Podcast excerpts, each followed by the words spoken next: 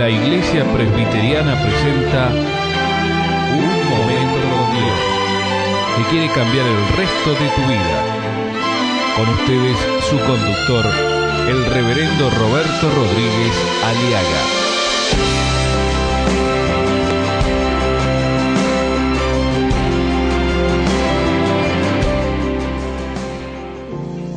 Génesis capítulo 4. Conoció Adán a su mujer Eva, la cual concibió y dio a luz a Caín. Y dijo, por voluntad de Jehová he adquirido varón. Después dio a luz a su hermano Abel. Y Abel fue pastor de ovejas y Caín fue labrador de la tierra. Y aconteció andando el tiempo que Caín trajo del fruto de la tierra una ofrenda a Jehová. Y Abel trajo también de los primogénitos de sus ovejas, de lo más gordo de ellas. Y miró Jehová con agrado a Abel y a su ofrenda. Pero no miró con agrado a Caín y a su, la ofrenda suya. Y se ensañó Caín en gran manera y decayó su semblante. Entonces Jehová dijo a Caín, ¿por qué te has ensañado? ¿Por qué ha decaído tu semblante? Si bien hicieres, ¿no serás enaltecido? Y si no hicieres bien, el pecado está a la puerta.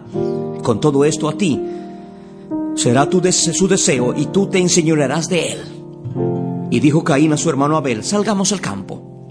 Y aconteció que, estando ellos en el campo, Caín se levantó contra su hermano, Abel, y lo mató. Los hijos frente a Dios. Los dos hijos, Caín y Abel hijos criados en un mismo ambiente espiritual. Ambos hijos fueron educados en el mismo hogar, con los mismos padres, con los mismos principios espirituales. Se les enseñó a adorar, a alabar y a presentar ofrendas ante Dios. Los dos comprendían cómo se debía adorar a Dios. Porque después de la caída de Adán y Eva, Adán y Eva, los padres de estos jóvenes, fueron enseñados por Dios mismo diciendo que tenían que ofrecer un sacrificio, un cordero, para la expiación de sus pecados, como un prototipo del Mesías prometido, que iba a morir un día, iba a venir un día. Todo esto fueron enseñados. En otras palabras, fueron enseñados a ser seguidores de Jesucristo. Como tantas familias enseñamos a nuestros hijos que sigan el camino del Señor, el Evangelio, las buenas nuevas de salvación. Ellos sabían la necesidad, la necesidad de ofrendas sacrificadas, sacrificadas al Señor. Ellos sabían muy bien. Abel hizo como se le había enseñado. Caín actuó según su propio criterio. Pero fíjese la respuesta de Dios. Versículo 5. Pero no miró con agrado a Caín y a la ofrenda suya.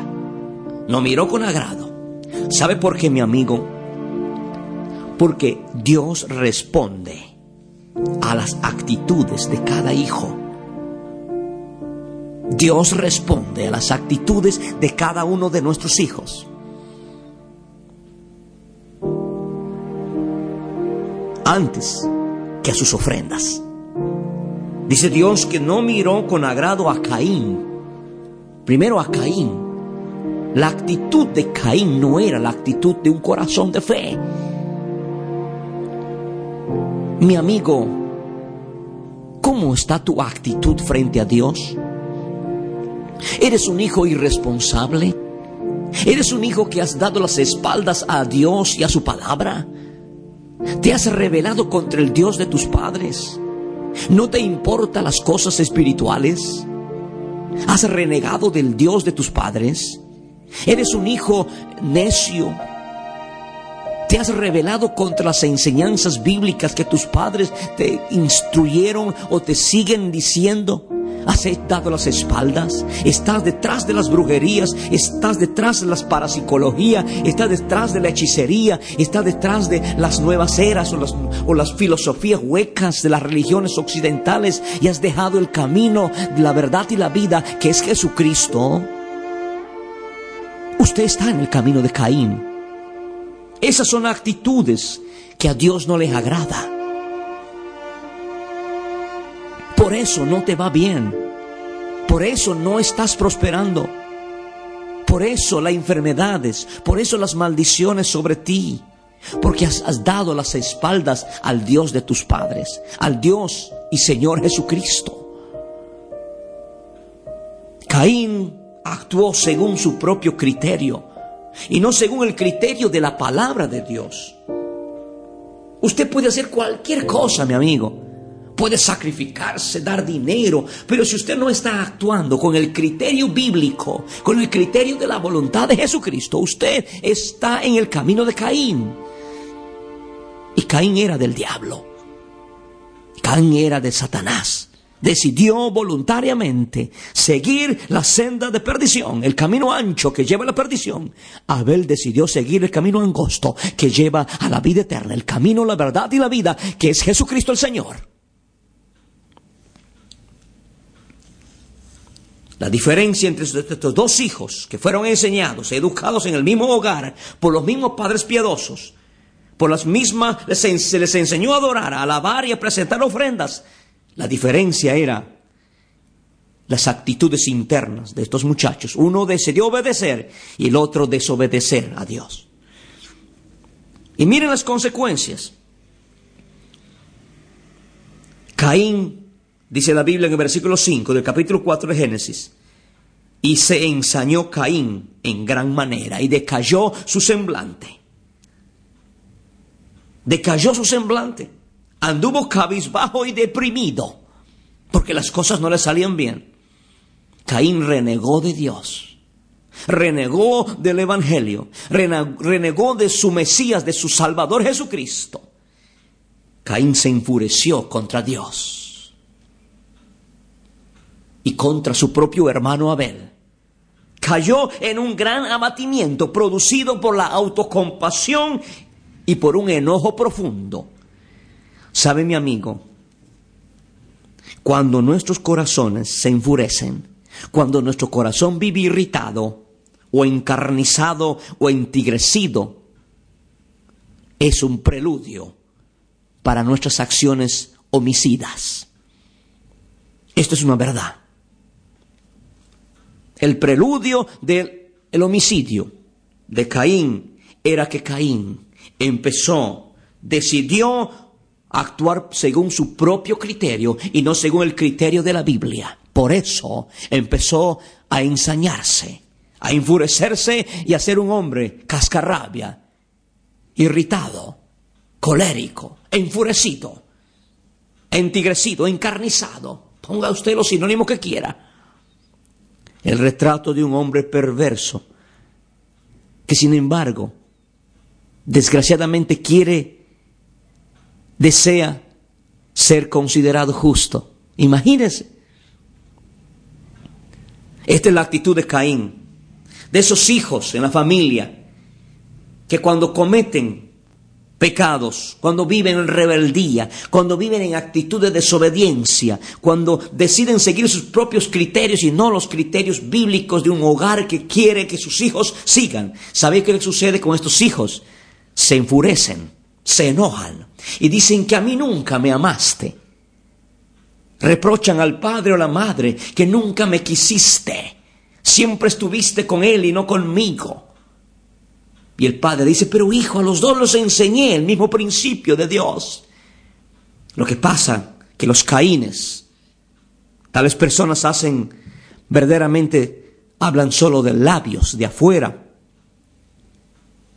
Hacen esfuerzos improbos para merecer ser bien tratados por Dios y manteniendo el corazón envuelto en el engaño, no le presentan más que una careta.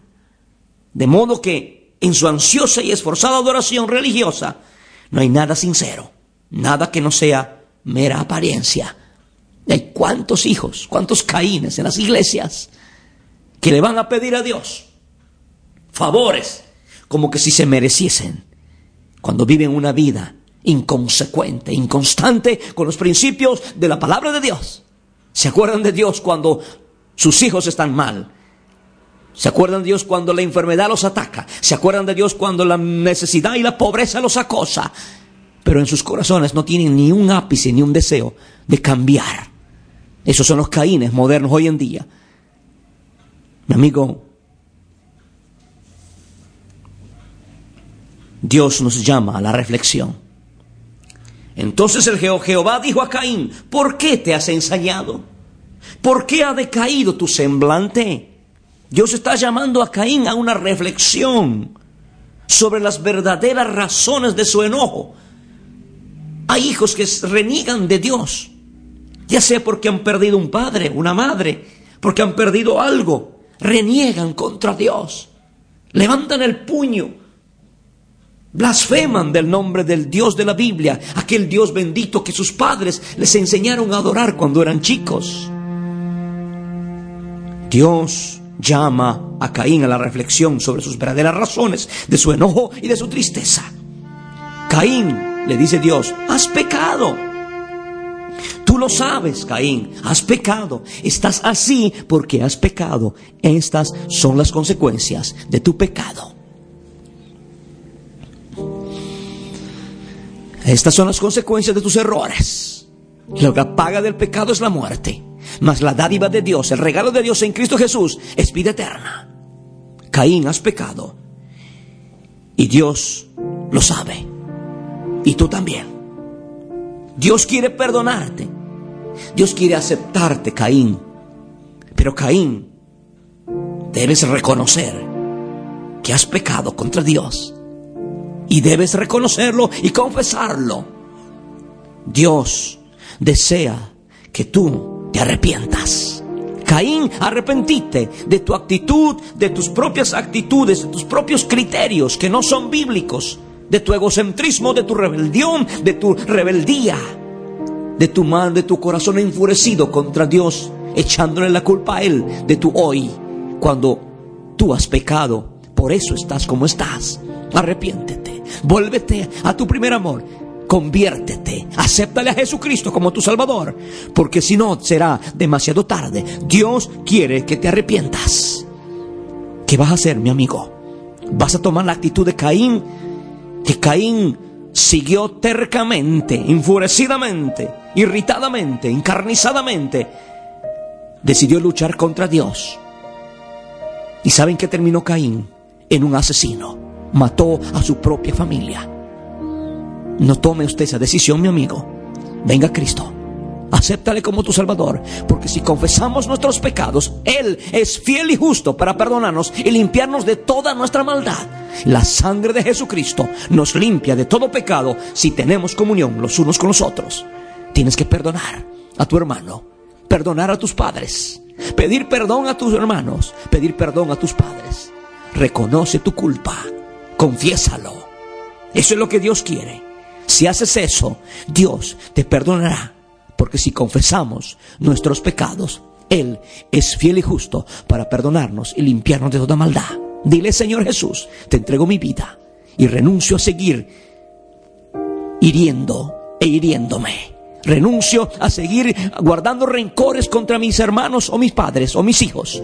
Los perdono y te pido perdón y te acepto como mi Salvador desde ahora y para siempre. Amén. Aleluya. Escuchar nuestros programas ingresando a www.unmomentocondios.com.